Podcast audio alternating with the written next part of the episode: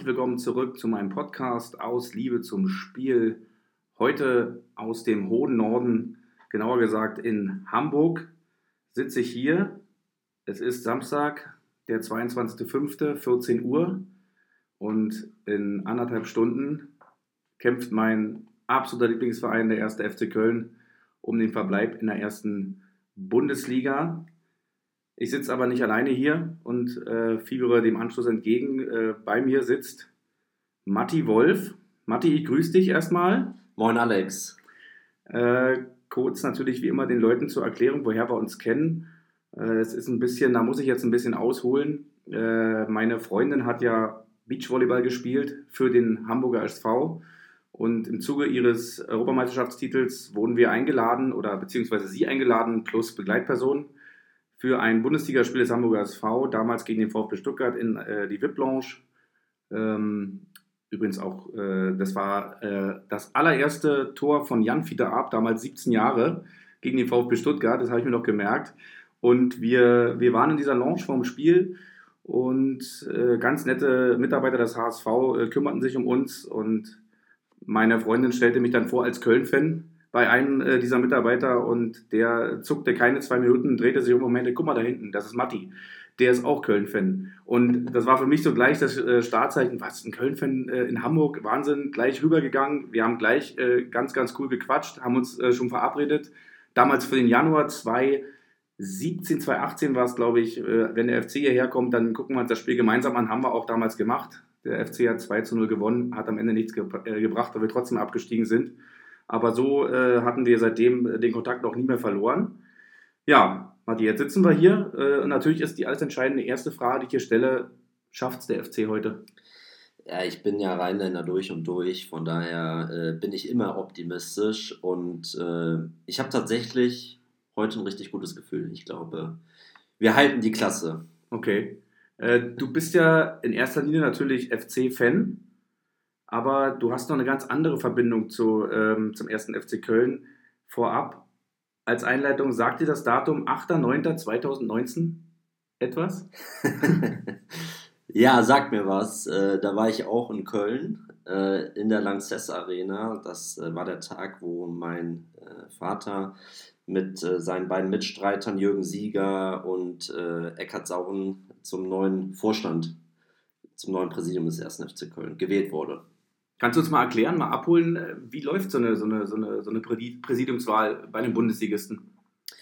Ähm, ja, das ist ja ganz unterschiedlich immer, je nachdem, wie, wie die Vereine aufgestellt sind. Also beim FC ist es ja so, das ist ein EV ähm, und äh, dieser EV oder dem EV gehört zu 100% die ausgegliederte äh, Profiabteilung des FC. Ähm, somit ist, das, äh, ist der 1. FC Köln ein mitgliedergeführter Verein. Und dementsprechend braucht der Verein ja auch einen Vorstand, ein Präsidium. Und ähm, es gibt verschiedene Gremien noch beim FC, aber ähm, der Vorstand ist im Prinzip ähm, ganz oben, sage ich jetzt mal, angesiedelt. Ähm, aber muss natürlich von den Mitgliederinnen auch gewählt werden. Und äh, das war auch an dem Tag der Fall. Ähm, man muss dazu sagen, es gab auch nur dieses eine Team, was vorgeschlagen wurde vom Mitgliederrat, wieder ein anderes Gremium. Und ähm, somit ähm, konnte man als äh, Mitglied da auch jetzt nur Ja oder Nein äh, sagen. Und ich glaube, 82 Prozent haben sich aber für das Ja entschieden. Sehr gut. Ähm, ich kann dir noch sagen, äh, zum Ausgang heute für das Spiel, als ich hier mit dem Bus gerade zu dir gekommen bin und äh, Wandsbeck Markt vorbei an der Kirche, da hat die zweimal geläutet. Und das war für mich so ein Zeichen. Ich glaube, dass der liebe Fußballgott heute äh, hoffentlich ein Einsehen mit uns hat. Wir sind, wie gesagt, in knapp drei Stunden äh, schlauer. Ähm, ja, wie, wie hat es denn bei dir generell angefangen mit Fußball? Du kommst äh, aus dem Rheinland und ähm, kannst dich noch erinnern, wann du so das erste Mal so gegen Ball getreten hast? Ja, das muss äh, auf jeden Fall im Kindergarten gewesen sein. Also ich habe einen zehn Jahre älteren Bruder, äh, der war immer ein großes Vorbild für mich, äh, gerade beim, beim Fußball. Äh, der hat mich da äh, herangeführt äh, und wir haben früher schon immer im Garten gespielt und dann, ja, wie es so ist, beim Dorfverein in die Bambinis und ähm, dann, bis ich im Prinzip aus dem Haus gezogen bin, ähm, in eine andere Stadt, immer im Fußballverein gewesen. Und wenn ich so daran zurückdenke, ähm, das fehlt mir auch total. Also viele Freundschaften sind da entstanden. Ähm, ich war drei, viermal die Woche am Fußballplatz. Ähm, ich bin zwar nie über die Kreisliga A hinausgekommen, also mein größtes sportliches Erfolgserlebnis war der Aufstieg von der Kreisliga C in die Kreisliga B beim Fußball. Ähm, aber ja, also die Woche und das Wochenende war immer voll mit Fußball. Und natürlich habe ich mich auch sehr früh für Fußball interessiert. Ähm, allerdings äh, als kleiner Junge ist man ja immer, äh, oder äh, wenn, man, wenn man noch nicht so richtig im Stadion war, äh, was ich zu dem Zeitpunkt noch nicht war, äh, dann findet man natürlich die toll, die oft im Fernsehen sind. Und wer war damals am meisten im Fernsehen, wie heute auch, der FC Bayern. Mhm. Und somit muss ich dazu sagen, war ich früher so ein kleiner Bayern-Fan. Ja. Ich bin jetzt etwas geschockt, Matti. Aber, aber es ist natürlich schön, dass du hier ehrlich bist. Welche Zeit, von welcher Zeit reden wir da so?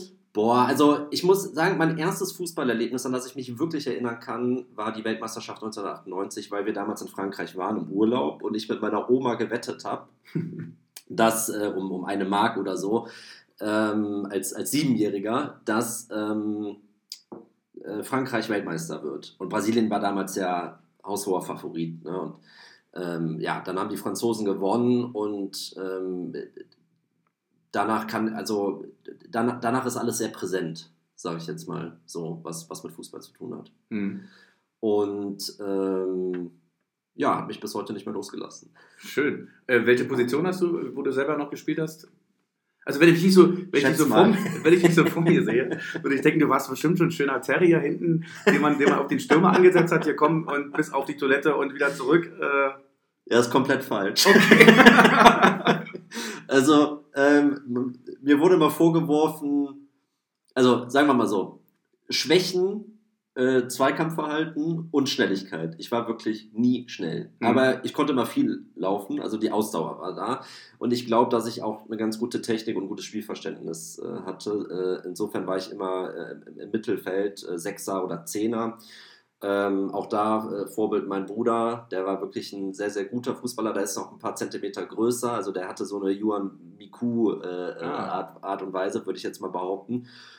Und ich würde äh, wahrscheinlich eher so mich als Toni Kroos oder so sehen.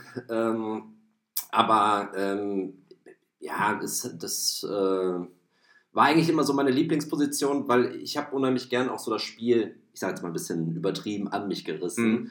Ähm, und einfach Fußball gespielt. Ich habe es immer gehasst, wenn wir früher die Bälle einfach rausgekloppt haben und das wurde dann auch gefeiert. Ne? Der, der den mhm. stärksten Schuss hatte, war dann der Beste, auch wenn der drei Meter drüber ging äh, wenn ich versucht habe, mit der Innenseite den in die Ecke zu machen, haben die gesagt, nee, sowas machen wir hier nicht oder so.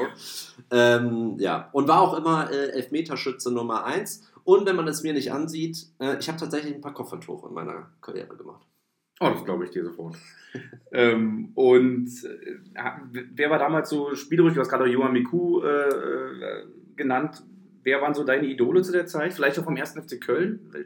Ja, also äh, wir, können, wir kommen jetzt langsam zum FC, äh, aber ähm, also als ich es eben angesprochen habe, früher fand war ich ja, so Mehmet Scholl mhm. mega. Also der hatte so eine geile Technik, das war ein Typ. Ich fand Thomas Rositzky da noch ziemlich cool, mhm. als er nach Deutschland kam.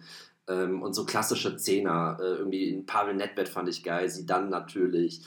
Ähm, die haben mir immer sehr imponiert, aber Vorbild in dem Sinne gab es jetzt nicht. Aber es gab dann natürlich ein Idol, äh, weil ich in der Saison auch ähm, das erste Mal im Stadion war und das war natürlich Lukas Podolski. Also ähm, als der da rauskam als 17-, 18-Jähriger und, und die Dinger da reingenagelt hat, das war unfassbar, fand ich damals, äh, weil Köln ja jetzt damals Gut, äh, wir hatten damals einen Dirk Lottner, der konnte noch mhm. einigermaßen Fußball spielen, aber der Rest der Mannschaft war wirklich jetzt nicht so stark, würde ich mal behaupten.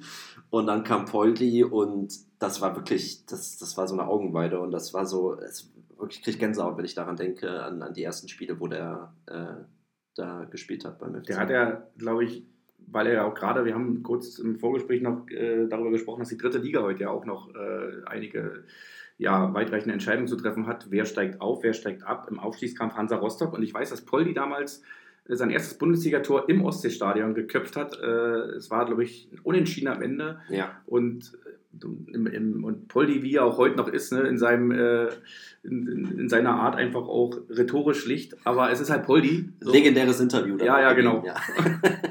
Super. Äh, und, aber ich glaube, er hat dann auch in den ersten Heimspielen, die er dann hatte, auch gleich Gladbach äh, in, in einem Derby ein wichtiges Tor geschossen. Genau, das war das, das, war das erste Spiel ähm, nach der Winterpause ähm, und das erste Mal, dass das reine Energiestadion komplett fertig war. Also 50.000, 1-0 gewonnen, Paul die Siegtorschütze, das war schon sehr, sehr geil. Hast du noch Erinnerungen an, ans alte Müngersdorfer Stadion? Tatsächlich gar nicht. Ähm, hm. Ich habe ja eben erzählt und jetzt muss ich schon mit der zweiten äh, Geschichte kommen, die ich jetzt auspacken muss. Ähm, wir, wir, kommen ja vom Niederrhein hm. und äh, Niederrhein ist natürlich Gladbach eine absolute Vormacht. Ne? Also alle waren immer Gladbach-Fan bei uns. Und ähm, ich war auch mal am Bökelberg hin und wieder. Mich hat das aber nicht so gepackt. Es war ein geiles Stadion, gar keine Frage. Du meinst den alten Bökelberg? Ja, genau. Und es hat mich einfach nicht so emotionalisiert. Ne? Und mhm. dann war ich das erste Mal Köln im Stadion, äh, 2003, Heimspiel gegen Dortmund. Die waren, glaube ich, damals amtierender Meister sogar. Dirk Lottner, mhm. Freistoßtor. Nachdem er wirklich vorher dreimal wirklich schon knapp äh, äh, gescheitert ist, hat er dann so ein Ding äh, von links mit dem linken Fuß in den Winkel gehauen und der FC hat gewonnen und dann hat es mich komplett in den Bann gezogen. Also ähm, das Tor kann ich mir auch noch äh, lebhaft erinnern. Da war, glaube ich, weil du gerade erwähnt hast, Thomas Rositzky auf der anderen Seite ja. als Zehner. Ja. Und wahrscheinlich hast du erst gedacht so, boah, ich gehe jetzt ins Stadion und bewundere heute äh, Thomas Rositzky und dann kommt Dirk Lottner und, und hat dich verzaubert. Wir machen es jetzt einmal mal daran fest. Ich danke heute Dirk Lottner, dass er Matti Wolf äh, zum FC-Fan gemacht hat. Das, das habe ich ihm auch mal gesagt. Ich habe ihn dann mal ein paar, äh, vor ein paar Jahren mal kennengelernt. Schön. Ähm, als ich dann äh, in, in, in, Köln mal ein Praktikum gemacht habe und für einen Web-TV-Sender im Amateurfußball und er äh, hat da ja eine Fußballschule und dann haben wir so ein Porträt über ihn gemacht und dann habe ich ihm die Story erzählt und dann äh, ja, hat er sich gefreut. Der Lotte. Äh, vermisst du in der aktuellen Mannschaft gerade eben auch so eine Typen wie Poldi oder Dirk Lottner? Ja, also sagen wir mal so, ich, ich kann mich ich, kann mich mit dem Jonas-Sektor total gut identifizieren. Also das ist ein toller Mensch, ein super Fußballer und wenn man überlegt, ne, wir kennen ihn ja dann auch schon, wie der dann der zweiten Mannschaft äh, äh unter Schanislawski dann irgendwie hochgeholt wurde und dann in der zweiten Liga und man hat das irgendwie man hat ihm so angemerkt, ähm, das ist so ein anderer Spielertyp, auch, auch wieder, wieder gespielt hat. Ich, das fand ich super geil. Äh, ich konnte mich auch damals mit dem Yannick Gerd zum Beispiel sehr gut identifizieren. Heute ist es schwer zu sagen. Also ich finde die Mannschaft jetzt nicht unsympathisch oder mhm. so, aber ähm, und ich würde ja jetzt auch keinen irgendwie, ich, ich, ich nehme denen das auch ab, dass sie, dass sie gerne für den FC spielen und alles. Aber klar fehlt so ein Typ wie Poldi, ja. Also es fehlen meiner Meinung nach ein bisschen die, die Typen, wie man so sagt, in, in der Mannschaft. Mhm. Und wer, wer hat dich damals ins Stadion mitgenommen zum Dortmund-Spiel da vom legendären äh, Dirk Lottner Freistoßtor? Äh, mein Vater. Ähm, ich war mit meinem Vater, meiner Mutter und meinem Bruder da, ähm, weil ähm, mein Vater damals ähm, für, äh, also es ist nur eine Marke, gehört zu einem Unternehmen, Funny Frisch gearbeitet mhm. hat, die ja damals Trikotsponsor waren. Und äh, so war auch sein Einstieg äh, damals beim FC so. Und ähm, ja, da dürften wir dann halt äh, mit. Und ähm, ja, wie gesagt, unfassbares Erlebnis. Schön. Äh, du hast mir von deinem, von deinem Papa auch erzählt, dass er äh, auch absoluter FC-Fan ist, durch und durch. Und ich persönlich finde sowas eben auch immer entscheidend oder finde es halt schön, wenn du hast natürlich, das sind natürlich halbe Unternehmen heute, die Bundesliga äh, die Bundesliga-Vereine. Äh, und du hast natürlich dort auch auf gewissen Positionen Leute zu sitzen, die schon vorher in acht anderen Vereinen waren und irgendwie einfach nur ihren Job machen. Äh, sicherlich auch fachlich kompetente Leute. Ähm, mich persönlich berührt es aber immer mehr, wenn ich weiß, da sitzen jetzt wirklich Leute, die das Ruder in der Hand haben, die die fachliche Kompetenz haben, die aber auch mit Herz an diesem Verein einfach hängen und die äh, nicht nur irgendwelche Entscheidungen treffen, um sich ins rechte äh, Licht zu rücken, sondern immer auch den Verein äh, im, Blick haben. Und da habe ich, was du mir erzählt hast, einfach auch so äh, ein sehr gutes Gefühl bei deinem Vater. Äh, siehst du es auch so, dass er, ist, ist es für ihn manchmal schwierig, diese Emotionalität, die man ja hat, dann auch äh, bei, bei wichtigen Entscheidungen einfach auch mal herauszunehmen? Ja, ich glaube, es ist immer von, von beiden etwas, so wie du es gerade beschrieben hast. Ähm, ich glaube mal eine Sache vorab. Ähm, ich habe ja die ganzen Jahre davor, ähm, wo, wo, mein Vater schon in einem Gremium saß, im Verwaltungsrat damals, dann im Beirat, da kriegt man ja hier und da mal was mit. Und dann kriegt man die Sachen mit, die an die Öffentlichkeit gelangen, hm. ja, oder, oder wie Leute agieren. Und es ist wirklich komplett anders, als wenn man wirklich drinsteckt in der Geschichte. Man muss, ähm, man muss sich immer vor Augen führen, der, der FC hat über 111.000 Mitgliederinnen. Ähm, ich glaube sogar Platz 3 in Deutschland oder, oder ja, Platz 2? Ich glaube Dortmund, Sch nee, Dortmund, Schalke, äh, Bayern, Dortmund, Schalke. Mhm. So, wir sind auf Platz 4, glaube hm. ich, also auf jeden Fall vor Gladbach. Champions League. und das muss man sich halt äh, äh, ähm, also das muss man in Relation setzen. Mhm. Ich glaube, die Grünen zum Beispiel, ja, das, äh, die, die, die sind jetzt gerade erst bei so vielen Mitgliederinnen. Und, und äh, in so einem mitgliedergeführten Verein hat man dann verschiedene Interessen. So, und ähm, Fußball ist ein super emotionales Thema natürlich für alle. Mhm. Und man macht das ja nicht aus einem wirtschaftlichen Interesse, äh, da Mitglied zu werden, sondern weil man emotional damit verbunden ist. So. Und wenn man dann in der Verantwortung steht, dann muss man das hier und da natürlich trennen können. Das gehört zur Professionalität mhm. dazu. Ich habe keine Ahnung von wirtschaftlichen Fragen, von Finanzfragen äh, und so weiter. Da ist mein Vater Jahr, jahrelang äh, in der Wirtschaft unterwegs gewesen, dass er da äh, der Experte ist und auch mit seinem, er ist ja nicht alleine, ne? Er hat ja, sie sind ja zu dritt im Vorstand und ähm, auch in der Geschäftsführung und so weiter. Ähm, aber klar, man, mu man, man muss das zwangsläufig trennen können, weil wie du eben gesagt hast, so doof sich das jetzt anhört, es ist wie ein mittelständiges Unternehmen. Und da hängen auch Arbeitsplätze dran, ja, ähm, im Verein, an Spieltagen und so weiter. Die, die Stadt Köln profitiert enorm davon, wenn der FC erstklassig bleibt. Also alle haben ja auch ein Interesse eigentlich daran, dass es gut läuft. Aber am Ende ist es trotzdem Fußball und äh, das, was auf dem Platz passiert, entscheidet darüber. Und ähm, ja, das ist, das ist immer schwierig, das so ein bisschen. Äh, ich dachte auch, es geht einfacher. geht es aber anscheinend nicht, dass das so erfolgreich wird, weil das ist einfach, das muss über Jahre hinweg aufgebaut werden. So.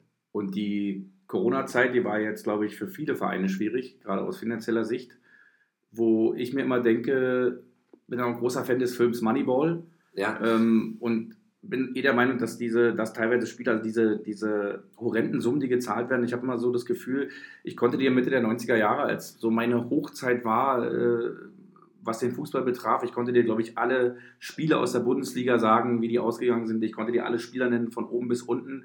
Und aus dieser Zeit hatte ich auch das Gefühl, man konnte ungefähr einen Wert sagen, wie teuer ein Spieler ist. Mhm. Und heutzutage äh, sind, sind diese Summen so rapide nach oben gestiegen, da sind äh, ähm, ja teilweise auch die Gehälter der, ähm, der Berater mit bei äh, in, in, diesen Ablösesummen. Es ist überhaupt nicht mehr nachzuvollziehen, äh, wer da alles verdient an den ganzen Transfers. Ähm, und bin der Meinung, dass halt diese ganze Branche auch äh, so viel Geld verbrennt und sehe diese, dieses Corona jetzt als Chance eben auch für etwas kleinere Vereine. Medial zähle ich den FC jetzt nicht dazu, aber sportlich, sportlich, sag mal, sind uns ja viele Vereine jetzt schon ein bisschen weit voraus. Aber äh, sehe es auch als Chance vielleicht, da der FC jetzt wirklich in den letzten Jahren eine fantastische Jugendarbeit gemacht hat. Ja. Ähm, und sehe den FC hoffentlich auch ein bisschen in der Pflicht, da jetzt äh, eben diese jungen Talente auch zu bringen. Siehst du das genauso? Auf jeden Fall. Es geht ja auch gar nicht anders. Ja? Also man muss auch da immer gucken, ähm, die Jungs, die es am Ende wirklich schaffen, ja, von der A-Jugend in den Profibereich. Das sind 5% ungefähr. Also wenn man jetzt äh, sieht, ich glaube, wir waren in den letzten Jahren A-Jugendmeister, also U17 Deutscher Meister, U19 Deutscher Meister, ähm, äh, wie viele es dann wirklich geschafft haben in die erste Bundesliga. Das sind gar nicht mehr so viele. Mhm. Da war mal ein sehr guter Jahrgang bei mit Janne Gerhardt, Mitchell Weiser, Fabian Schnellhardt war damals mit der beste Spieler. Der ist jetzt in der dritten Liga, glaube ich, oder der zweiten Liga.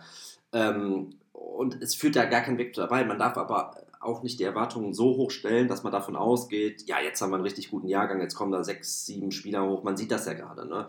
Also das Wichtigste im Fußball, äh, um wirklich ähm, dauerhaft erfolgreich zu sein, ist Konstanz. So. Und ähm, das kannst du mit Anfang 20 einfach nicht sagen. So, ob also ob der wirklich jetzt eine 15-jährige Profikarriere in der ersten Liga vor sich hat. Es ist ja eigentlich auch traurig, äh, da der FC heute auch gegen Schalke 04 spielt. Und wenn man Schalke und Köln nimmt und eigentlich äh, in den letzten, nehmen wir mal die letzten zehn Jahre, was aus den jeweiligen Jugendabteilungen für tolle Spieler rausgekommen sind und was für Möglichkeiten eigentlich da gewesen wären. Aber äh, eben so eine Sache wie großes Geld, was halt lockt, äh, die gehen natürlich nach ein, zwei Jahren weg. Ähm, das ist eigentlich, also ich persönlich finde es traurig. Ich finde immer noch sowas toll, wenn, wenn du eine Mannschaft hast von elf Spielern und vielleicht wenigstens sagen kannst, dass fünf, die jetzt auf dem Feld stehen, aus der Region kommen. Mhm. Dass, die, dass die dafür brennen, dass die genau wissen, worauf es hier ankommt. Äh, ich weiß gar nicht, weißt du, wie die Nummer damals auch gelaufen ist mit Florian Wirtz? Das war ja auch so ein Ding. Was wohl nicht, äh, also so, so hört man es jetzt nur. Äh, ja, also, nee, also wissen tue ich es nicht. Mhm. Ich kann nur sagen, ähm, als äh, 2019 äh, September, als mein Vater dann gewählt wurde mit seinen Mitstreitern, äh, da war das Kind ehrlich gesagt schon in den Brunnen gefallen. Also, weil man sich nicht drum gekümmert hat. Mhm. Jetzt kannst du dir natürlich selbst ausrechnen, ja. Äh, wer da die Fehler gemacht hat. Ähm, man kann das auch lesen, wenn, ähm, wenn Florian Würz zu Leverkusen gegangen ist, um Gespräche zu führen, äh, waren Rudi Völler dabei, Peter Bosch, Simon Wolfes. Mhm. Ja, also das Führungstrio, sage ich jetzt mal, im sportlichen Bereich. Beim FC waren halt nicht äh, die äh, Leute dann bei den Gesprächen, die ganz oben äh, sitzen sozusagen oder saßen. Und das kann man sich einfach wirklich nicht äh, erklären, mhm. wie sowas passieren kann. Also mir haben Leute gesagt, ähm, ich kenne auch einen Jugendtrainer ne, noch vom HSV, der hat gesagt, also das war ganz Deutschland klar, dass das der beste Spieler mit Abstand in diesem Jahrgang ist. Das ist ein Ausnahmetalent. Ja? Und das tut natürlich extremst weh. Wobei man natürlich auch äh, jetzt nicht weiß, okay, wie, wie hätte der sich beim FC entwickelt ja. im Abstiegskampf. Ne? Der spielt in der Mannschaft, die spielt tollen ähm, Fußball, gerade offensiv. Und äh, es ist ein begnadeter Fußballer, so gar keine Frage. Ähm, aber naja, er hätte uns auf jeden Fall gut getan. Aber das ist natürlich und dann umso bitterer, wenn du dir selbst auf die Fahnen schreiben musst. Ne? Weil stell dir vor, du hast den Jungen selbst ausgebildet, du verkaufst ihn dann hm. für 40 Millionen. Irgendwann dann hast du ja auch einen super wirtschaftlichen Effekt. Das muss man ja einfach so sagen. Und dem FC bleibt nun mal, glaube ich, jetzt in den nächsten Jahren auch nichts anderes möglich, als so weiter zu agieren. Und ähm, ja, war bitter. Da müssten wir wahrscheinlich noch mehrere äh, Janik Gerhards einfach äh, quasi im Nachwuchs erzeugen. Ja. Äh, doppeldeutig hier an der Stelle. ähm, der damals ja für 13 Millionen zu Wolfsburg gegangen ist und aus der eigenen Jugend kam. Äh, trotzdem ist es immer so, auch unter meinen FC-Fans in Berlin, ähm, dass man dann sagt, so ja, man weiß mittlerweile, es, ist, es sind Unternehmen wirtschaftlich und komm, lass uns den noch verkaufen. Äh, aber als Fan denkt man sich, oh, Janik Gerhardt, einer aus der eigenen Jugend. Ich, ich, ich, würde mir einfach wünschen, dass der bleibt und sich hier entwickelt. Äh, das, das wäre ganz toll. Oder mein, mein großer Sohn, ja, ähm, wir unterhalten uns auch viel natürlich. Äh, mittlerweile ist er 18 und äh, versteht schon viel, finde ich, von, vom, vom Spiel, hat lange selber gespielt, spielt immer noch selber und auch sehr hochklassig gespielt, ein toller Fußballer. Und wir unterhalten uns halt auch oft über die jungen Spieler vom FC und ähm, auch Beispiel zum Beispiel gerade Iso Jakobs. Da sind ja Angebote aus England da und, äh, und man weiß ja, dass äh, dort äh, ja, äh, der Euro etwas lockerer sitzt bei, bei den Vereinen.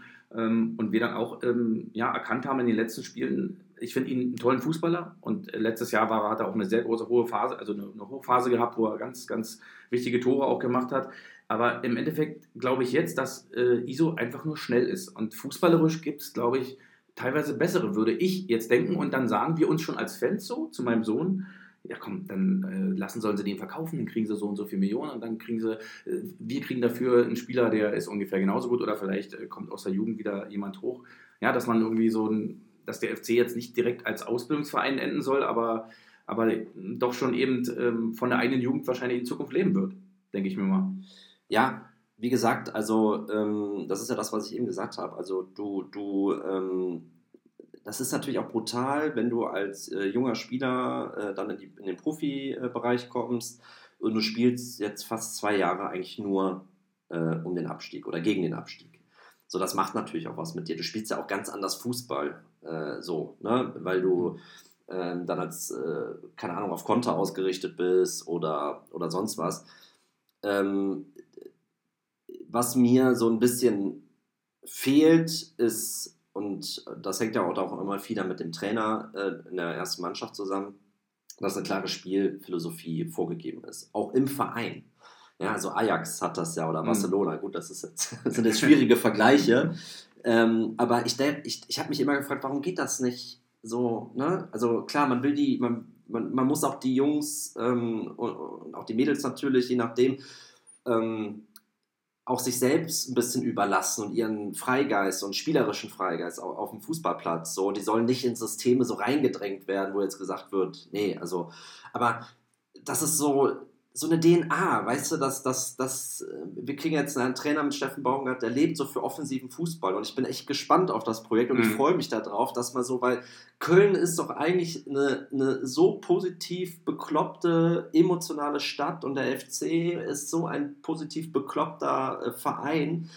Da wäre es doch geil, wenn das auch dazu passt, was man dann auf dem Platz sieht. Mhm. Und ähm, da, da, da wachsen dann junge Spieler vielleicht auch rein. Mhm. So, weil dann haben die auch viel mehr Bock, wenn die das sehen. Boah, geil, ich freue mich so, in, äh, jetzt in die Profimannschaft zu kommen vor 50.000 und Offensivfußball. Ja, und dann kriegen wir auch mal drei, vier auf den Arsch, keine Ahnung.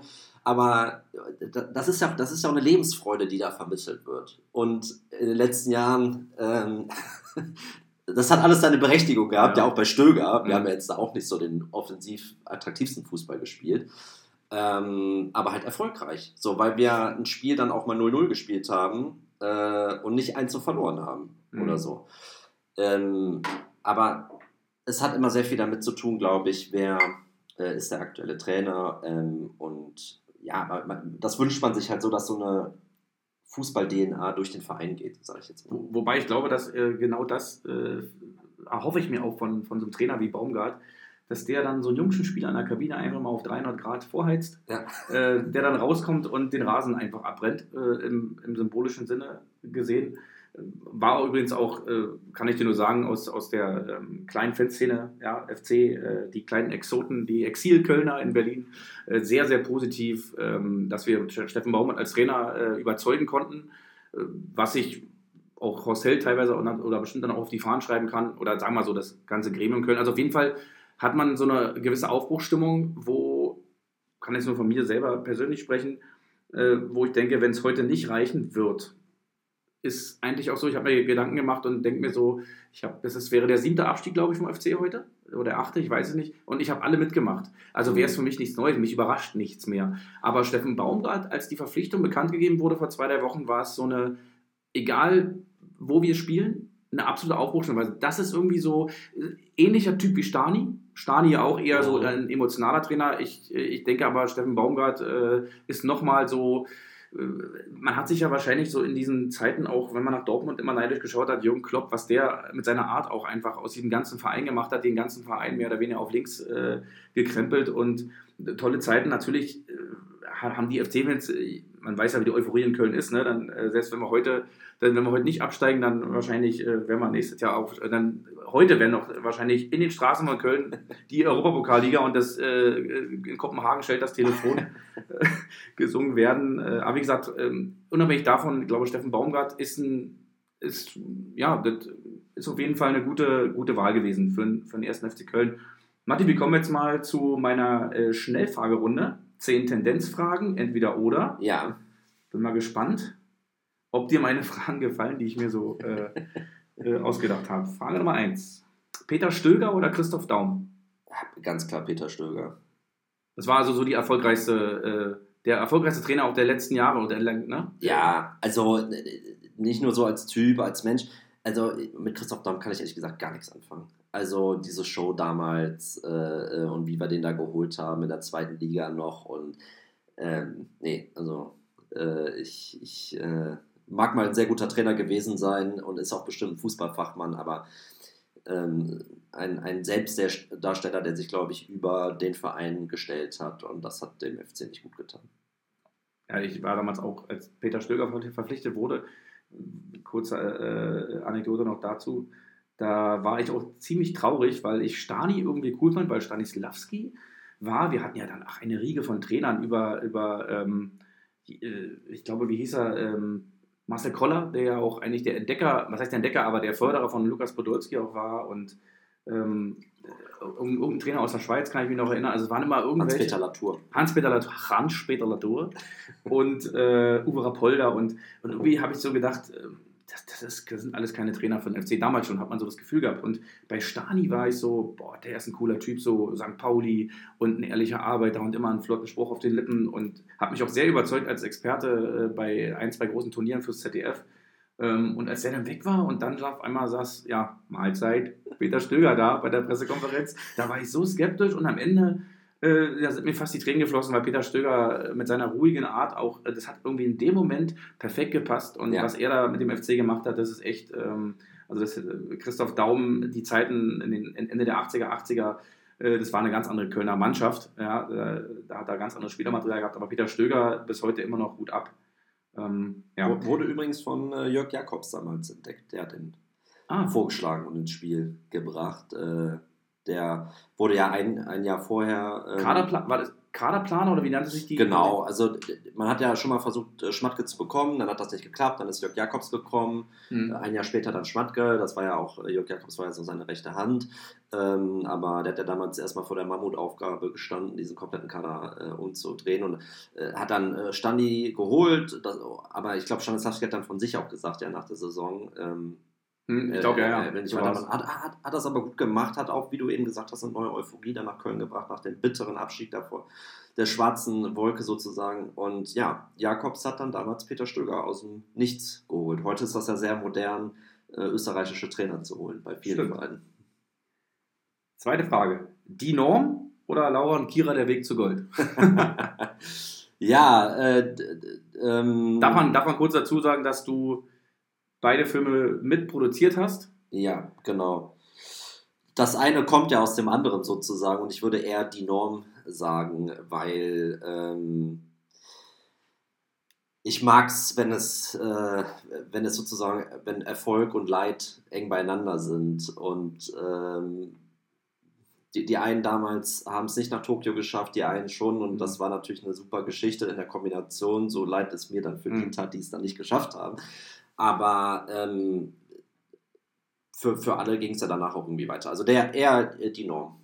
Muss man, äh, kann man auch mal hier empfehlen. Also das ist eine schöne Dokumentation. Die Norm äh, hat, äh, ich glaube, einen Ruderer, oder? Äh, erzähl du mal kurz, weil ich. Genau.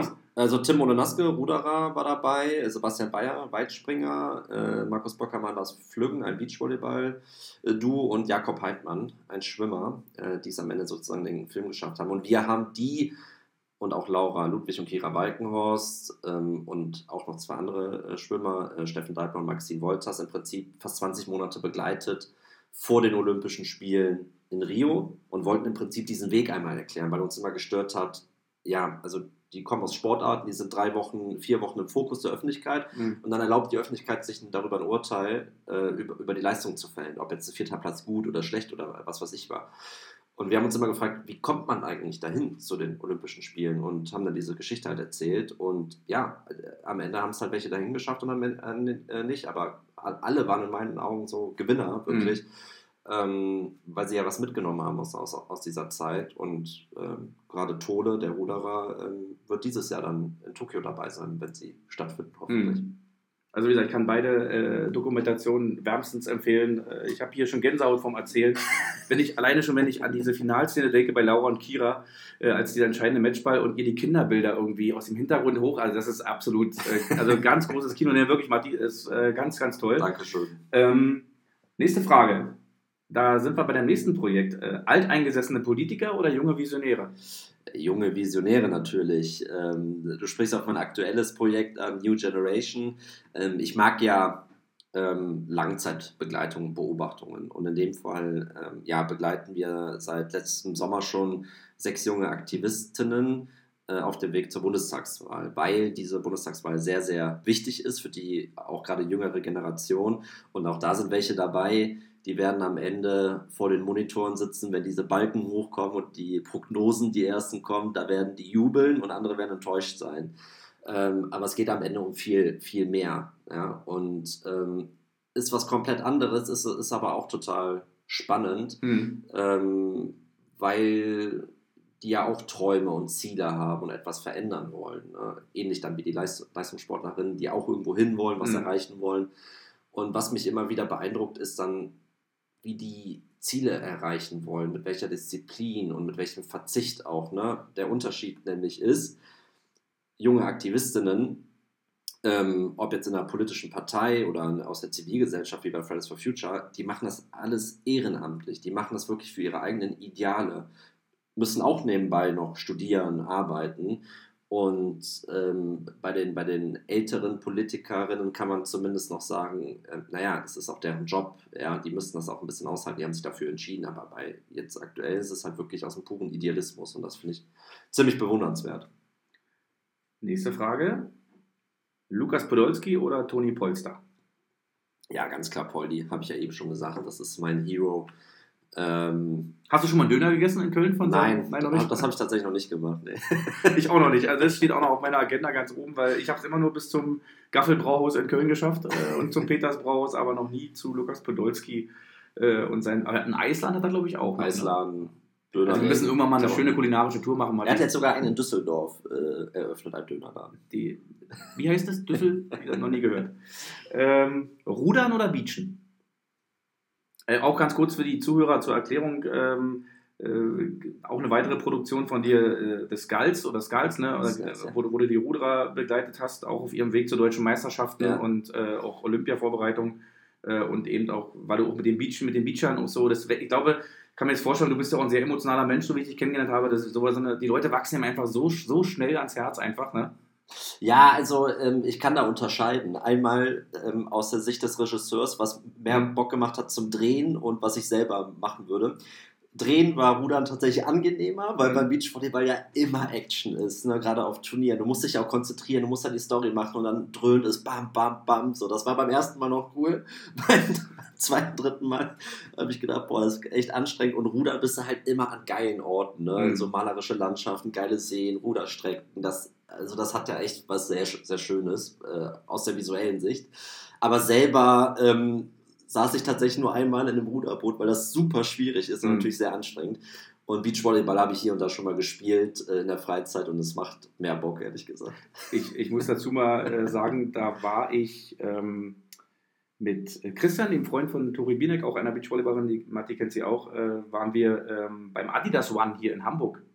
Und dann, dann ist man da fünf Kilometer durch Hamburg gelaufen bei Nacht und hatte ein paar Stationen und es gab ein bisschen äh, Food danach, noch so ein bisschen äh, ja, Salat und es war halt so eine, so eine Werbeveranstaltung von Adidas.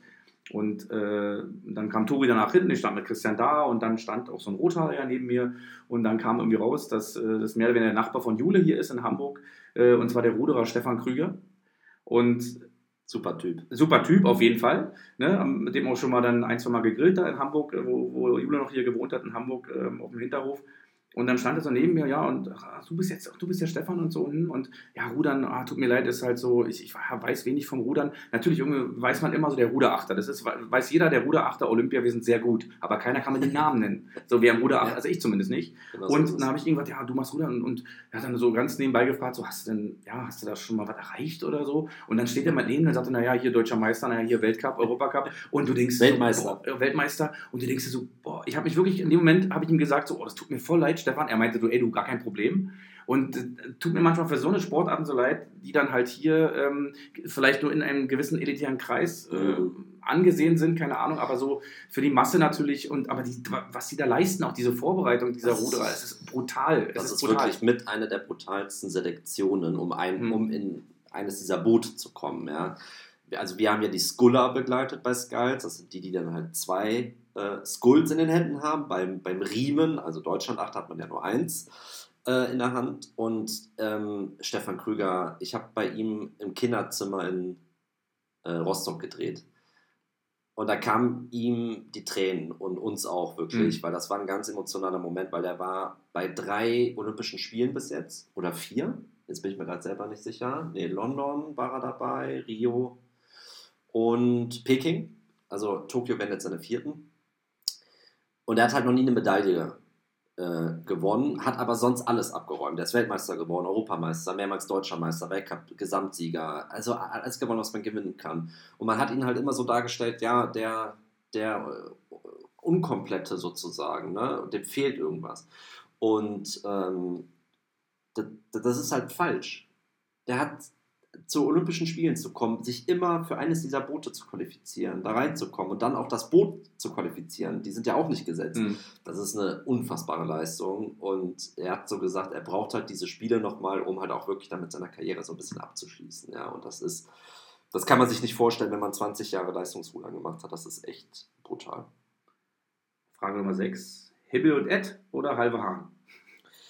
Äh, halbe Hahn. Äh, Erklär die Zuhörer mal, die nicht wissen, was ist halber Hahn. Äh, der Berliner denkt sofort ein halber Bräuler. Also ja, denken viele. Nein, äh, halber Hahn ist ein, ein, äh, eine, ein Röggelchen, so, also eine Scheibe Brot mit einem ziemlich dicken Stück Käse. Und äh, ich glaube im Original auch immer mit einem Kölsch dazu. Also deshalb natürlich halber Hahn, ist ja klar. Ähm, und ähm, Himmel und Äd ist übrigens das Lieblingsgericht von meinem Vater. Ah. Ähm, ist Blutwurst, glaube ich. Ne? Blutwurst mit äh, Kartoffelpüree und gerösteten Zwiebeln oder Schmorzwiebeln. Ähm, ich bin nicht so der Riesenfan. Apfelkompott bekommt man dazu. Ja, genau. Also ich bin nicht so der äh, Riesenfan von äh, Blutwurst. Äh, aber äh, Lieblingsgericht von meinem Vater ähm, ja, bestellt er sich immer, wenn wir dann mal in einem Brauhaus sind, was hoffentlich dann bald wieder der Fall sein wird. Das ist sehr gut, äh, da habe ich schon mal eine Gemeinsamkeit mit dem Präsidenten meines Lieblingsvereins. Frage Nummer 7. Bodo Ilgner oder Toni Schumacher? Die beiden Kölner Torlegenden, Torwartlegenden, sage ich mal. Schwierig. Beide ja vor meiner Zeit, mhm. ähm, sozusagen, also als Spieler kennengelernt. Ähm, ich glaube, ich würde den, den Tünn nehmen, weil ich mag halt so Typen auf dem Fußballplatz, habe ich ja eben schon gesagt. Mhm. Die fehlen aktuell. Und was ich dann so immer, also auf Aufzeichnungen und so weiter gesehen habe, äh, ich meine, Torhüter waren immer ein bisschen oder sind immer ein bisschen bekloppt. Ähm, aber ja, das, das fand ich schon äh, ganz cool. Der hat es halt auch manchmal übertrieben. Ich, ich wollte gerade sagen, ich, ich, ich sage ja immer bei unserem Timo Horn, auf der Linie ist Timo Horn für mich immer noch absolute Klasse. Absolut. Aber, Strafraum, ja, aber Strafraumbeherrschung ist immer null. Wobei ich aber denke, hätten wir der Toni Schumacher, der natürlich eine Strafraumbeherrschung hatte, aber bei den heutigen Videoschiedsrichtern glaube ich nicht, dass Toni Schumacher da viele Spiele machen würde im Nachhinein. Ja, das kann gut sein. Aber Bodo Oegner kann ich nichts, kann ich ehrlich gesagt nicht so viel sagen, weil war ja der erfolgreiche Torhüter, kann man so sagen, wenn man auf internationale mhm. Titel ist, äh, schaut, ist Weltmeister geworden 1990, war bei Real Madrid. Ähm, ich glaube aber, äh, also er lebt auf Mallorca oder so, hat, also hat jetzt nicht so den Riesenbezug mehr, ab und zu hört man nochmal was von ihm. Aber ja, der Tünn ist halt äh, auch immer noch so ein bekloppter, positiv. Horst Held oder Jörg Schmatke? Das ist gemein. das ist echt gemein, weil, ja, also ich glaube, du kannst es ja einfach nur auch so sehen, als äh, die Frage so verstehen, wie beide die so als Spieler gefallen haben. also es ist, sagen wir mal so, ich, ich auch da, wenn man nur von außen äh, guckt, ist es deutlich einfacher, immer was dazu zu sagen. So, und bei, bei Held war es so, der ist letzte Saison in einer schwierigen Phase gekommen, ähm, weil in meinen Augen die Fehler schon in der zweiten Liga äh, begangen wurden. Und er muss das jetzt auch so ein bisschen ausmisten. Also lange, zu lange Verträge mit zu vielen Spielern, hm. äh, zu, zu gute Verträge für die Spieler, sage ich es mal vorsichtig. Ähm, somit kann man das jetzt auch, ne, da, da war erstmal oder ist Aufräumen immer noch angesagt. Und ähm, bei der ersten Transferperiode damals im Winter, letztes Jahr lag er ja sehr, sehr richtig mit den drei äh, Verpflichtungen mit Rex Bajai, Uth und äh, Leistner. Ja, und jetzt sind halt so ein paar dabei, äh, die, die nicht direkt gezündet haben. Äh, bei Schmatke war es halt anders. Da muss man auch mal wirklich neidlos anerkennen, dass er auch gerade bei Wolfsburg echt einen guten Job macht. Da mhm. hat er auch mehr Geld zur Verfügung. Ähm, ähm, deshalb wahrscheinlich eher so ein bisschen mehr, mehr Schmatke, aber so vom Typen mag ich eigentlich Held lieber, ehrlich gesagt. HSV oder St. Pauli?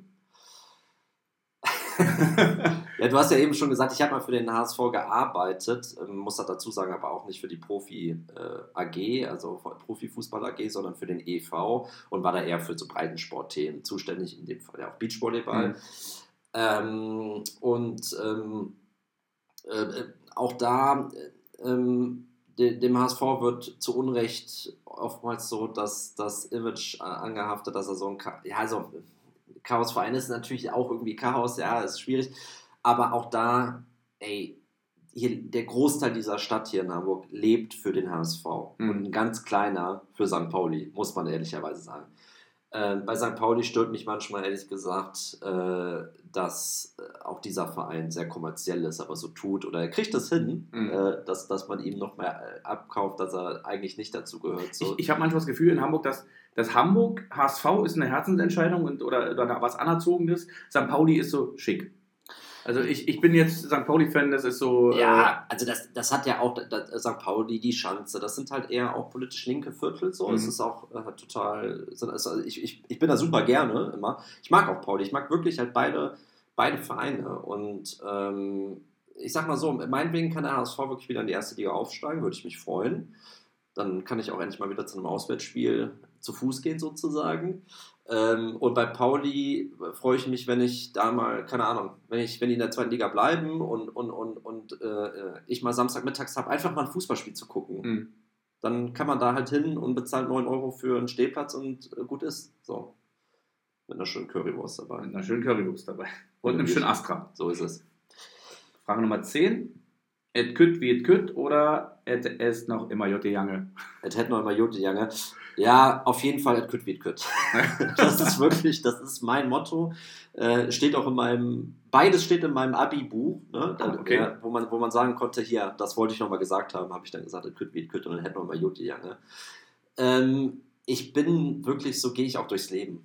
Ich kann die Dinge, die ich beeinflussen kann, ähm, da bin ich dann auch, ähm, da kann ich mir dann was vorwerfen lassen danach oder, oder ähm, ob ich es dann richtig oder falsch gemacht habe. Aber, die, aber viele Dinge kann, man, kann ich nicht beeinflussen. Mhm. Und deshalb, it could wie it could. Und ja, es, es ist, das ist wirklich. Aber der eine Spruch schließt den anderen. Im, Nee, beides aus- gehört irgendwie zusammen. Aber eher so, ja, nee, beides eigentlich, weil äh, passieren halt so die Dinge und ich glaube immer an das Positive so am Ende. Das ist, alles hat auch seinen, seinen Sinn. So, man geht manchmal durch, durch echt tiefe Täler im Leben und ähm, dann kommen auch wieder bessere Zeiten. So, also das ist wirklich, ähm, das emotionalisiert mich auch dieser Spruch, weil äh, das ist so Teil meiner eigenen Lebensphilosophie.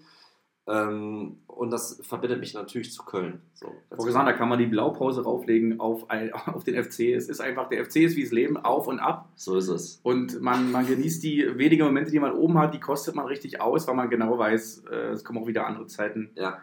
Ähm, die Zeit rennt, Matti, aber... Ja, ähm, schade, es äh, macht Spaß. ja, Wir können gerne super. noch weiterschnacken. Du, wir, wir können auch gerne äh, noch eine zweite Folge machen, das ist gar kein Problem. Kurz, äh, bevor wir zum Karriereraten kommen, äh, Thema Kommerz im Fußball. Ja, Äh, jetzt ist der der FC, den ist auf jeden Fall gehört zur Riege der Traditionsvereine, da gibt es eine ganze Menge. Sehr viele davon leider nur noch in der zweiten, sogar in der dritten Liga. Äh, da bin ich immer noch froh, dass dem FC so ein Weg wie äh, dem 1. FC Kaiserslautern oder dem Karlsruher SC, 1860 München und, und, und, ja. ersparen geblie äh, geblieben ist, ähm, erspart geblieben ist. Was hältst du von so Konstrukten wie RB Leipzig, Hoffenheim, Wolfsburg, wo halt ein Konzern dahinter steht, aber in erster Linie RB Leipzig? gar nichts. Also, ich finde es auch fatal, dass das so erlaubt ist. Und ich sag mal so, ich, es gibt auch mal Punkte, wo ich zum Beispiel mit meinem Vater jetzt nicht einer Meinung bin oder so, ne? Aber ich bin sehr stolz darauf, dass er das sehr klar sieht, was das angeht. Und er ganz klar sagt, wir bleiben ein mitgliedergeführter Verein und wir wollen das auch in der Satzung äh, verankern. Und wir wollen keine fremden Investoren oder so ra- rausholen. Ob es mal vielleicht so strategische Partner oder so gibt Hm. äh, im Bereich eines Nachwuchsleistungszentrums im Stadion, was weiß ich, das, das kann man ja nicht ausschließen.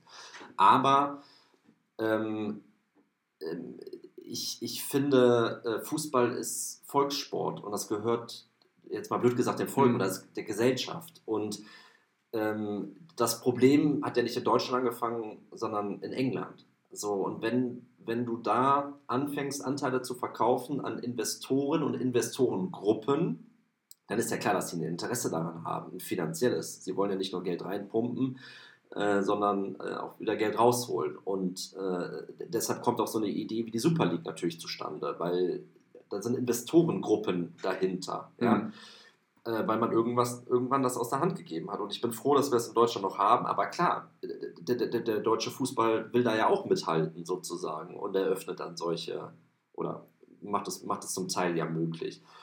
Und ich finde immer Hoffenheim, Leipzig muss man ein bisschen unterscheiden, weil äh, Hoffenheim steckt halt ein Mann dahinter, ähm, äh, natürlich der auch einen Bezug irgendwie da hat zu der Region. Denn äh, ich, ich, möchte ihn jetzt nicht in Schutz nehmen oder so, aber äh, Dietmar Hopp investiert auch beim Handball oder mhm. in andere Sportarten, Eishockey glaube ich auch und so weiter.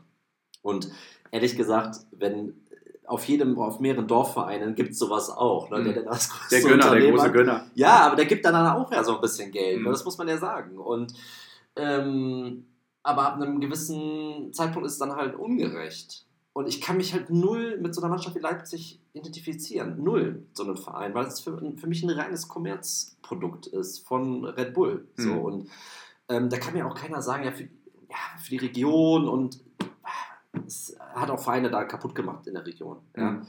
Und ähm, ich bin Fußballliebhaber und ich glaube auch, ähm, mich stören sehr, sehr viele Dinge, die in letzter Zeit auch passiert sind natürlich. Und ähm, man hat aber gemerkt, dass immer noch sehr viel Macht von den Fans ausgehen kann und ausgeht. Und ähm, ich glaube, man muss sich da auch irgendwann zur Wehr setzen, wenn da Reformen komplett in die falsche Richtung gehen einfach. Und man braucht aber dann auch Leute an vorderster Front, die dafür, sich dafür einsetzen. Und ähm, ich hoffe, dass das ähm, der Fall sein wird in den nächsten Jahren wieder. Wie gesagt, ich sehe beim FC die große Chance über die Jugendabteilung dort, äh, dort eben, dann musst du natürlich den einen oder anderen Spieler irgendwann verkaufen, lebst aber davon und machst dich nicht abhängig von einem Investor. Äh, die wollen ja dann auch irgendwann mitreden. So, genau. Ne? Und ähm, hat es jetzt beim HSV damals geklappt, so, so viele Anteile zu verkaufen? Hat es jetzt bei Hertha irgendwie, klappt das gerade so? Also es gibt, es gibt wirklich genug Projekte, die auch gescheitert sind. Und das heißt jetzt nicht nur, weil jemand mehr Geld gibt, ah, jetzt klappt das hier direkt. Ähm, und, und was ich dazu noch sagen wollte, äh, äh eine Sache, ähm, man muss dann aber auch, wenn man diesen Weg geht, wie du ihn ja gerade angesprochen hast, konsequent, dann muss man halt auch damit rechnen, dass man irgendwann nicht mehr wettbewerbsfähig ist. Weil ähm, man, es ist schwer, beides zu erreichen. Es ist echt mhm. sauschwer. Es gibt positive Beispiele, wie Gladbach, wie Frankfurt jetzt.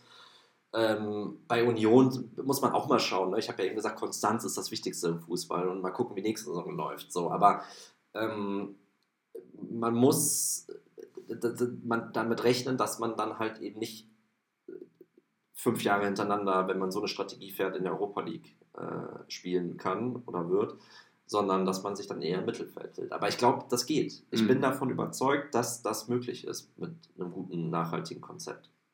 Glaubst du, äh, dass die, die Fans dem FC in der Corona-Zeit einfach auch gefehlt haben? Also das, glaubst du, die Mannschaft, die Mannschaft hätte mehr Punkte geholt, wäre das Stadion bei jedem Heimspiel mit 50.000 voll gewesen? Weil mir ist aufgefallen, als Pistol angefangen hat, äh, ich habe äh, das letzte Spiel im, im Stadion live gesehen gegen Schalke 04, was noch möglich war. Das war genau äh, vor einem Jahr oder fast vor einem Jahr im, im März oder Ende Februar, Anfang März, das 13 Uhr gegen Schalke und davor die Woche haben wir, glaube ich, 5 zu 0 in Berlin gewonnen gegen Hertha und ähm, ja. Ich habe den FC, ich habe ihn immer ja nur meistens in Berlin gesehen, ein paar Mal vorher auch in Köln, aber ich habe den FC nie so offensiv stark gesehen. Ähm, und zweikampfstark vor allen Dingen, wie in den Spielen unter Gisdol mit Zuschauern. Diese Phase, die wir hatten, diese acht Siege oder zehn Spiele, acht, acht Siege, die kommen nicht von irgendwo her, ja. äh, weil sie uns am Ende haben dann auch viele gesagt, ja, ihr hattet ja kurz euren Lauf und dann war da wieder schwach. Ja, wir waren schwach, als die Fans weg waren, als das Stadion leer war. Ähm, glaubst du, es hat damit ein Stück weit was, was zu tun? Weil du nämlich gerade Union erwähnt hast, hatte ich nämlich auch gedacht, bei Union hätte ich das Gleiche erwartet, aber komischerweise kriegen die es hin, eine richtig gute Saison ohne ohne Zuschauer zu spielen? Boah, also echt schwer zu sagen. Ähm, das wäre zu einfach jetzt ne, zu sagen, ja, wir hätten deutlich mehr Punkte, wenn Zuschauer dabei äh, gewesen wären. Aber ich glaube oder bin mir sicher, es gab ja sehr viele Spiele in den letzten Monaten und auch dann, als die Geisterspiele anfingen, wo echt sehr lethargische Auftritte dabei waren. Ne? So eine, manchmal eine ganze Halbzeit, manchmal sogar mehr äh, zuletzt gegen Mainz, glaube ich, war es, ne? Nee, mhm. gegen Freiburg die erste Halbzeit. Halbzeit genau. ähm, wo man so denkt, ey, also wär, wären damals Zuschauer gewesen und hätten die mal gepusht und hätten auch mal mehr Offensive gefordert. Ne? Man merkt das ja, dass wenn man dann offensive Aktionen an, dann kommt das Stadion mit und das macht dann auch Bock als Spieler wahrscheinlich. Ähm, so, das, ich glaube schon, dass das was bewirkt hätte, äh, in den einen oder anderen Spielern auch mehr äh, nach vorne zu spielen und de dementsprechend auch vielleicht die Möglichkeit gehabt hätte, dann mehr Tore zu schießen und erfolgreicher mhm. zu sein. Aber das fehlt einfach brutal in Köln, weil ähm, ich, ich war ja jetzt bei keinem Geisterspiel dabei, ich kenne es ja nur von den Erzählungen von meinem Vater, der sagt, es, ist, es macht einfach keinen Spaß. Mhm. So, und ähm, ich freue mich wirklich auf den Moment, wo wir dann alle wieder da rein können, ob es dann erstmal äh, vielleicht ein paar wenige Tausend sind und, und dann irgendwann wieder die 50.000, werden wir dann mal sehen, aber mhm die Kölschen Lieder, die, die Cheerleaderinnen, die, die, die, die Hymne, der Geistbock, ja. äh, alles, was da so zugehört. Also es tut wirklich. Der, der Hennes, der zur Rocky-Musik ins Stadion geführt hat. Das ist echt immer so. Ich bin auch jemand, ne, ich, ich bin dann auch früh im Stadion und gehe auch wirklich dann schon mal rein, so in den Innenbereich, damit ich das alles mitbekomme. Also, ich ich, ich finde das schon eine halbe Stunde vorher wirklich so geil. Henning May, der Sänger von Anna Kanteret, hat mal gesagt, es ist immer im, im Stadion so mit dem Bier, du kennst du die Regel, eins zum Stehen, eins zum Ziehen? Sagt ihr das was? Nee. Das irgendwie eine, eine Regel beim, beim, beim Kölsch trinken. Matti, wir kommen jetzt zum ähm, ja, vielseits beliebten Karriereraten. Ja. Bist du vorbereitet? Ah, ich, äh, wir, wir, es gibt hier in Hamburg tatsächlich, äh, mal, oder gab es mal ein Fußballquiz, wo wir immer waren. Da gab es dieses Spiel auch schon mal. Ja. Ich war da eigentlich immer ganz gut. So, dann so. nimm mir mal den ersten Spieler. Ja, für mich. sehr gerne. Also, ähm, kommt aus der Kölner Jugend, hat dann äh, beim FC auch debütiert, ist dann zu Bayer Leverkusen gegangen. Dann irgendwann zum FC Augsburg, VfL Bochum und dann ist so ein bisschen seine Karriere Richtung Ende gegangen und er hat bei Regensburg noch ein paar. Sikiewicz. Korrekt, Lukas Sikiewicz. Habe ich damals eines der ersten Spiele von ihm gesehen, äh, hat er Roy Mackay 90 Minuten wirklich ausgeschaltet, als 19-Jähriger. Unfassbares Spiel damals gemacht. War das nicht auch das Spiel, wo, wo, wo Poldi ja. gegen Olli Kahn dieses genau. tolle Weitschusstor ja. und Schweinsteiger äh, ausgeglichen hat? So, dann der erste Spieler für dich. Äh, ich sag dir mal, der stammt aus der Jugend von Hansa Rostock, debütiert aber beim ersten FC Köln im Profibereich, spielt heute nicht mehr. Vom ersten FC Köln ging es dann zu Rapid Wien, dann zum FC Bayern München, dann zu FC Udine in Italien, wieder zurück nach Deutschland, erster FC Kaiserslautern und dann ähm, China beim SH Shenhua und Karriereende hat er gemacht beim SV Mattersburg in Österreich. Kacke. Boah, der ist. Also, hat in der, äh, also, den kennst du auf jeden Fall, wenn ich dir den Namen sage. Also, Rostock in der Jugend. Dann der, zum hat, der hat mit dem FC Bayern auch die Champions League gewonnen also warte mal, Markus Vollner ist es nicht, Stefan Wessels ist es auch nicht, ähm, Tobias Rau ist es auch nicht oder so, so einer. Ähm, hat er 2001 dann die Champions League gewonnen? Genau. Ähm, oh, warte mal, äh, der ist vom FC zu Rapid Wien und dann zu den Bayern. Hat bei Rapid Wien, lass mich überlegen, den Europapokal der Pokalsieger gewonnen. Mit Peter Stöger zusammen. Ich hoffe, ich erzähle jetzt nichts Falsches, aber in meiner Doch. verklärten. Ich weiß es wirklich nicht. Okay, es ist Carsten Janker. Ach! oh! Ja, stimmt, der hat ja eine Kölner Vergangenheit, das vergisst man manchmal. Er hat, glaube ich, ja, er hat, glaube ich, nicht viele Spiele gemacht. Also er ist 1993 hat er beim FC debütiert und angefangen hat er aber bei Hansa Rostock. Ich wusste aber nicht, dass er aus Rostock kommt, aus der Jugend wirklich. So, ich habe noch einen für dich. Ähm, spielt auch nicht mehr, das kann ich verraten. Hat auch einen FC-Bezug, aber. Also, hat angefangen in Lüttich, FC Lüttich. Ist dann zum äh, AC Reggiana gewechselt. Ich weiß ehrlich gesagt. Sunday Odyssey. Das ist richtig. Krass. ja, das ist meine Hochzeit. Die 90er Jahre da, da ist, ist es einfach krankhaft, was sich da in meinem äh, kleinen Stückchen da oben für Schatullen noch öffnen, oh, wo ja, dann noch irgendwelche. Ja, ja, Sandy Odyssey. Ein unglaublicher, ähm, einen unglaublichen Schuss hat der auf jeden mhm. Fall gehabt. Äh, ein, auch ein, ein, ein, paar Oberschenkel, das sah so muskulös aus, also richtig eleganter Spieler und später, glaube ich, noch in Dortmund auch gespielt, ne? Der hat tatsächlich so bei Ajax. Juve gespielt. Ajax, Juve, Dortmund, wurde dann ausgeliehen zum VfL Bochum, das war diese krasse Europacup-Saison. Ähm, er hat sogar ein Tor gemacht gegen Dortmund. Mhm. Freistoßtor, sein einziges in der Saison. Dann wieder zurück zu Dortmund 2 und dann äh, beim äh, KRC Genk noch ein Spiel gemacht. Und äh, nigerianischer Nationalspieler war er lange. So, jetzt mein zweiter Spieler für dich. Spielt schon lange nicht mehr. Seine Karriere angefangen bei Borussia Mönchengladbach, dann zu Real Madrid und Karriereende bei den Grasshoppers Zürich in der Schweiz. Stielicke? Nein, du bist nah dran. Du denkst in die richtige Richtung. Günther Netzer. Richtig. Der hat nochmal dann in der Schweiz gespielt. Das wusste ich auch nicht, aber ähm, ja, der hat äh, natürlich Borussia Mönchengladbach war seine Hochzeit Real Madrid und dann ja Grasshoppers Zürich. Sehr gut. Jetzt bist du dran mit meinem letzten Spieler für mich. Du kennst dich ja im ostdeutschen Fußball auch ganz gut aus, oder? Deshalb, ich habe jetzt mal einen. Schön, schön wie, wie du den Druck hier aufbaust.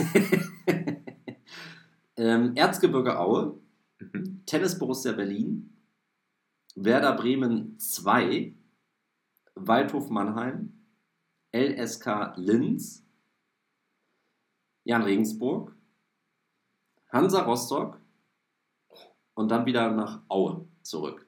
Hat sogar damals im Team 2006 zwei Spiele gemacht und war U21-Nationalspieler. Fangen wir nochmal an. Also, Erzgebirge Aue, Tennis Borussia Berlin, Werder Bremen, Waldhof Mannheim, LSK Linz, SSV Jan Regensburg, Hansa Rostock, Erzgebirge Aue.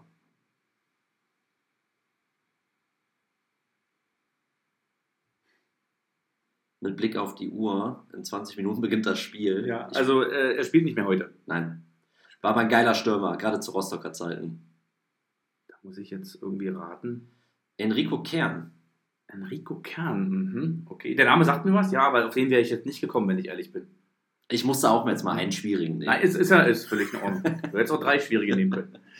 So, jetzt mein letzter Spieler für dich. Angefangen bei, äh, kommt aus der Jugend von Palmeiras in Brasilien. Dann nach äh, Portugal, GD Chavez, Vito Guimarães. Dann erster FC Köln. Giromel. Jawohl. Pedro Giromel. Ich glaube, bis heute noch äh, der Verteidiger schlechthin. Ne? Alter. Also die ersten Saisons damals, ich habe gedacht, wirklich, wir haben den besten Verteidiger der Welt bekommen. Das war. Aus Versehen. Ja, wirklich. Das war so eine Augenweide. Der hatte so ein geiles Spielverständnis. Der hatte.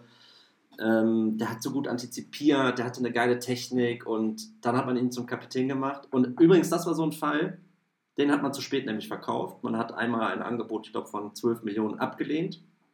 Ähm, danach hat man ihn zum Kapitän gemacht und dann hat er irgendwie, hm, der hat nichts mehr geklappt. Aber das war damals, boah, also den habe ich geliebt, wirklich. So ein geiler Spieler. Pedro Jeromel. Ja, dann sind wir durch. Wie ist ausgegangen? Ich glaube 2-1 für mich. Nee, 2-0. 2-2, oder? Ah, ich habe schon mal Ich habe Günther Netzer habe ich doch bekommen, oder? Genau, Günther Netzer hast du bekommen. Und den. Jeromel hast du erraten. Ich habe einen nicht erraten und zwar 2 zu 2. Ja. Matti, stark. Ähm, dann sind wir auch schon am Ende, denn die Zeit rennt. Wir müssen jetzt äh, ganz schnell äh, zum Fernseher und hoffen, äh, dass der FC heute die Klasse hält. Wenn die Sendung hier ausgestrahlt wird, dann ist das alles schon Geschichte. Dann, dann weiß man schon, wie es ausgegangen ist. Äh, ja, Schlusswort vielleicht noch. Wie wünschst du dir den Fußball für die Zukunft oder in der Zukunft?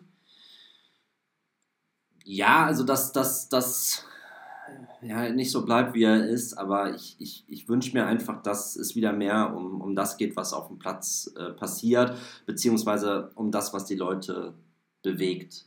Ja, also ähm, ich wünsche mir einfach einen emotionalen Sport im positiven Sinne und ähm, ja, wo es, wo es einfach ähm, um, um Werte auch geht. Auch, auch da hat der Fußball eine Verantwortung, ja, im Gesellschaftsbereich, im gesellschaftlichen Bereich. Und für den FC wünsche ich mir einfach Kontinuität. Aber ganz ehrlich, da, ähm, und das sage ich jetzt nicht nur, weil du hier sitzt, da bin ich zumindest, was äh, präsidiumstechnisch äh, die Sache angeht, äh, ganz guter Dinge, dass der FC ähm, äh, für die nächsten Jahre da gut aufgestellt ist. Zumindest, dass er vom Herzen her auch gelenkt und geführt wird. Matti, vielen Dank, hat mir sehr viel Spaß gemacht. Ja, mir auch. Vielen, vielen Dank, Alex. Und äh, weiter noch toi toi toi für deine Projekte, ja? Dankeschön. Gut, tschüss.